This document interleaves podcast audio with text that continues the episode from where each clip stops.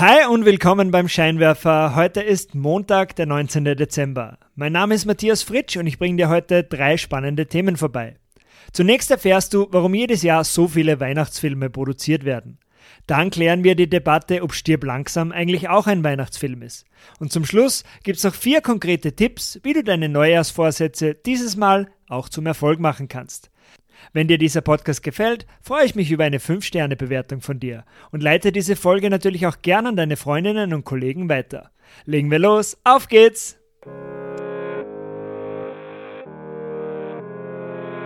Willkommen beim Scheinwerfer. Dieser Podcast bringt Unternehmern und Führungskräften die Geheimnisse der erfolgreichsten Unternehmen und die wichtigsten Insights, um bessere Entscheidungen zu treffen. Jeden Dienstag frisch zum Frühstück serviert. Um keine Ausgabe vom Scheinwerfer zu verpassen, melde dich gleich jetzt zum E-Mail-Newsletter an auf www.derscheinwerfer.com. Das ist www.derscheinwerfer.com.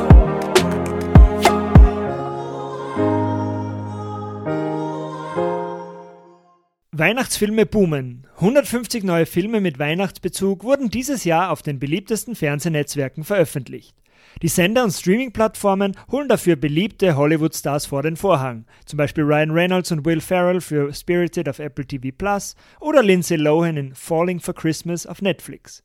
In den USA bringt allein der Kabelsender Hallmark dieses Jahr 40 neue Weihnachtsfilme heraus. Doch warum gibt es jedes Jahr eigentlich so viele neue Weihnachtsfilme, die sich ja inhaltlich kaum voneinander unterscheiden? Der erste Grund, Weihnachtsfilme können ziemlich günstig produziert werden. Die Formel für einen erfolgreichen Weihnachtsfilm ist eigentlich unkompliziert. Eine ambitionierte junge Frau zieht für einen neuen Job in ein verschlafenes, verschneites Dorf und verliebt sich dort in den örtlichen Feschak, und trotz aller Widrigkeiten feiern sie am Ende des Films eine wunderschöne Hochzeit. Die meisten Weihnachtsproduktionen werden mit einem verhältnismäßig geringen Budget von 1 bis 2 Millionen Dollar innerhalb weniger Wochen gedreht. Zum Vergleich, eine Episode von Stranger Things in der vierten Staffel zum Beispiel kostet rund 30 Millionen Dollar in der Produktion. Der zweite Grund, Weihnachtsfilme erzielen hohe Werbeumsätze. Der Kabelsender Hallmark in den USA hat seit 2009 über 300 Weihnachtsfilme produziert und startet jedes Jahr bereits ab Ende Oktober mit ihrem Countdown to Christmas. Der Grund für Hallmarks Weihnachtsoffensive ist schnell erklärt. Die Filme sind ein Mega-Geschäft für den Sender. Hallmark ist im vierten Quartal des Jahres der beliebteste Kabelsender der USA. Laut Schätzungen kann der Sender mit seinen Weihnachtsfilmen rund 390 Millionen Dollar an Werbeeinnahmen lukrieren. Hallmark bringt die bei Werbetreibenden beliebte Zielgruppe der Frauen zwischen 18 und 49 jedes Jahr für seine Weihnachtsfilme gesammelt vor den Fernseher. Das ist ein Zuckerl für alle Werbetreibenden, die diese sonst so fragmentierte Zielgruppe nicht an einem Ort bespielen könnten und bei je 2 Millionen Dollar an Produktionskosten der 40 neuen Filme des Senders macht Hallmark somit ein ziemlich gutes Geschäft. Nur zum Vergleich, selbst sehr erfolgreiche Filme, wie zum Beispiel der Tarantino-Film Once Upon a Time in Hollywood, die sind auch nicht wirklich lukrativer. Dieser Film konnte zum Beispiel bei einem Budget von 90 Millionen auch nur rund 370 Millionen einspielen. Der dritte Grund, Weihnachtsfilme sind zeitlos. Egal wie sich Wirtschaft oder Politik gerade entwickeln. Weihnachtsfilme sind eine willkommene Ablenkung vom stressigen Alltag und sorgen für eine wirklich gute Stimmung. Und auch im nächsten Jahr können sie dann problemlos wieder aufgewärmt werden. Apropos Weihnachtsfilme. Ein sehr bekanntes Szenario in den Weihnachtsfeiertagen ist ja das folgende. Du sitzt gemütlich mit deiner Familie im Wohnzimmer, der Rotwein vom Vorabend drückt noch ein wenig von innen an die Stirn und im Fernsehen läuft ein Weihnachtsfilm. Wir sind uns wohl einig, dass Kevin allein zu Haus, tatsächlich Liebe oder Versprochen ist versprochen beliebte Weihnachtsklassiker sind. Ganz uneinig jedoch ist sich die Menschheit bei einem anderen Blockbuster. Ist Stirb langsam eigentlich auch ein Weihnachtsfilm? In einer Umfrage des Hollywood Reporter im Jahr 2019 zählten 44 Prozent der Befragten den Film zu den Weihnachtsklassikern, 47 Prozent waren dagegen und 9 Prozent konnten sich nicht entscheiden. Der Hauptdarsteller Bruce Willis findet, Stirb langsam sei kein Weihnachtsfilm.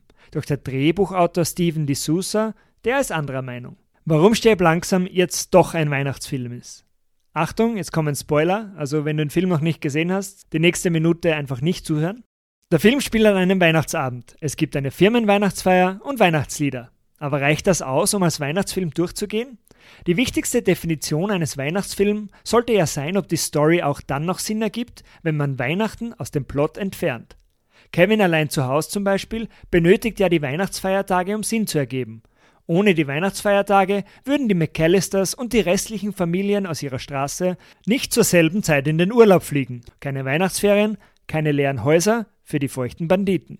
Und bei Stirb langsam? Der Terrorist Hans Gruber benötigt für seinen Überfall ein geringeres Sicherheitsaufgebot im Nakatomi Plaza und ausreichende Geiseln im Gebäude, damit das FBI schlussendlich den Strom abdreht und sein Plan auch aufgeht. Das geht alles nur, wenn gerade die Weihnachtsfeier stattfindet. Zusätzlich benötigt ein Weihnachtsfilm ja auch ein Weihnachtsmotiv, festliche Stimmung und Menschen, die sich trotz aller Hindernisse schlussendlich wieder vertragen. John McClane kommt nur wegen Weihnachten zurück nach LA zu seiner Frau, um ihre Beziehung zu retten. Und der einzige Grund, warum er im Nakatomi Plaza auftaucht, ist die Weihnachtsfeier. Zu Beginn ist die Beziehung von McClane und seiner Frau Holly noch ungewiss. Erst durch die Ereignisse bei der Weihnachtsfeier realisieren sie, dass ein guter Job nicht ganz so wichtig wie eine gute Beziehung zu unseren Liebsten ist. Also, Stirb langsam ist definitiv ein Weihnachtsfilm. Ohne Weihnachten ergibt die Story einfach keinen Sinn. Für unsere dritte Story schauen wir uns nun an, wie du deine Neujahrsvorsätze dieses Mal auch wirklich durchhalten kannst. Anfang Januar ist ja die belebteste Zeit in einem Fitnessstudio. Viele Mitglieder arbeiten mit neu gefundener Motivation an ihren Vorsätzen, dieses Jahr endlich wieder fitter zu werden. Doch ein Monat später haben die meisten ihre Pläne wieder verworfen. James Clear gibt in seinem Buch Die 1%-Methode eine Empfehlung, wie wir unsere Pläne und Vorsätze in vier einfachen Schritten zu Gewohnheiten machen können. Erstens, die Gewohnheit muss offensichtlich sein. Die meisten Gewohnheiten werden unbewusst ausgelöst. Um unsere Gewohnheiten zu ändern, müssen wir uns diese Auslöser bewusst machen. Der erste Schritt dafür ist, die neue Gewohnheit vorab bereits konkret zu planen. Wenn eine bestimmte Situation auftritt, werde ich eine bestimmte Handlung setzen. Also zum Beispiel, ich werde am Montag um 18 Uhr ein Workout in meinem Wohnzimmer durchführen. Hilfreich ist es auch, eine neue Gewohnheit mit einer bestehenden Gewohnheit zu kombinieren. James Clear nennt das sogenannte Habit Stacking. Zum Beispiel, wenn ich nach der Arbeit meine Schuhe ausziehe, ziehe ich mir sofort meine Laufkleidung an. Am besten machen wir uns diese Auslöser bewusst, indem wir sie ständig sichtbar machen. Es ist leicht, mehr zu lesen, wenn das Buch gut ersichtlich auf unserem Wohnzimmertisch liegt. Zweitens, die Gewohnheit muss attraktiv sein. Das Verlangen nach einer Belohnung motiviert uns zu einer Handlung, die dazu führt, dass in unserem Gehirn das Glückshormon Dopamin ausgeschüttet wird. Wir müssen eine neue Gewohnheit daher attraktiv machen und sie mit der Erwartung einer Belohnung kombinieren.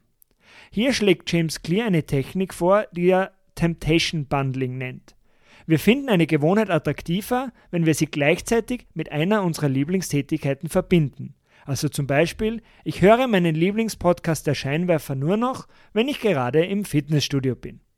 Gleichzeitig kann uns bei neuen Gewohnheiten ein Umfeld helfen, in dem diese neue Gewohnheit bereits etabliert ist. Also zum Beispiel, wenn du öfter laufen gehen möchtest, kannst du einem Laufclub beitreten. Drittens, die Gewohnheit muss auch einfach sein.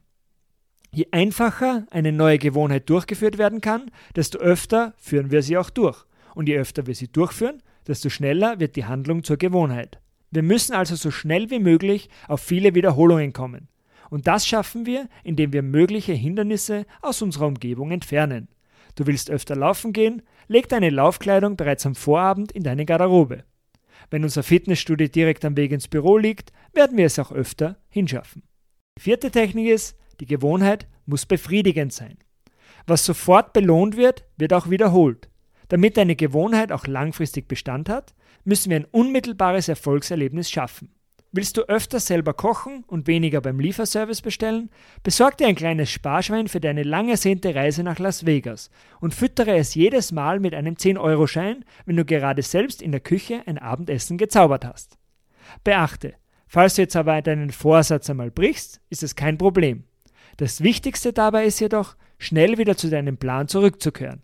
Never miss a workout twice.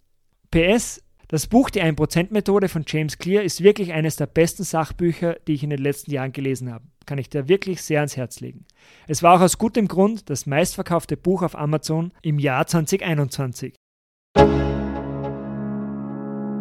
Und zum Abschluss noch ganz kurz drei schnelle Stories aus der Welt der Wirtschaftsnachrichten. Erstens, die Tageszeitung Die Presse berichtet, dass für Immobilienmakler das Bestellerprinzip ab Juli 2023 kommen soll.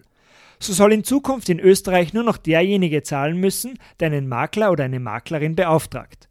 Die geplante Gesetzesänderung muss jedoch noch vom Parlament beschlossen werden. Zweitens, der Standard berichtet, die EZB erhöht die Leitzinsen um 0,5 Prozentpunkte. Zum dritten Mal in Folge hebt die Europäische Zentralbank die Leitzinsen an. Zusätzlich rechnet die Zentralbank erst im Jahr 2025 mit einer Rückkehr zum Inflationsziel von 2%. Und drittens, das Manager-Magazin berichtet, dass laut EU-Kommission Facebook gegen EU-Kartellrecht verstößt. Nach Ansicht der EU-Kommission soll Meta mit dem Facebook Marketplace seine marktbeherrschende Stellung missbrauchen. Konkurrierenden Online-Kleinanzeigendiensten, die auf Facebook oder Instagram Werbungen schalten, würden unfaire Handelsbedingungen auferlegt werden. Es könnte hier sogar eine Geldbuße von bis zu 10% des weltweiten Umsatzes drohen.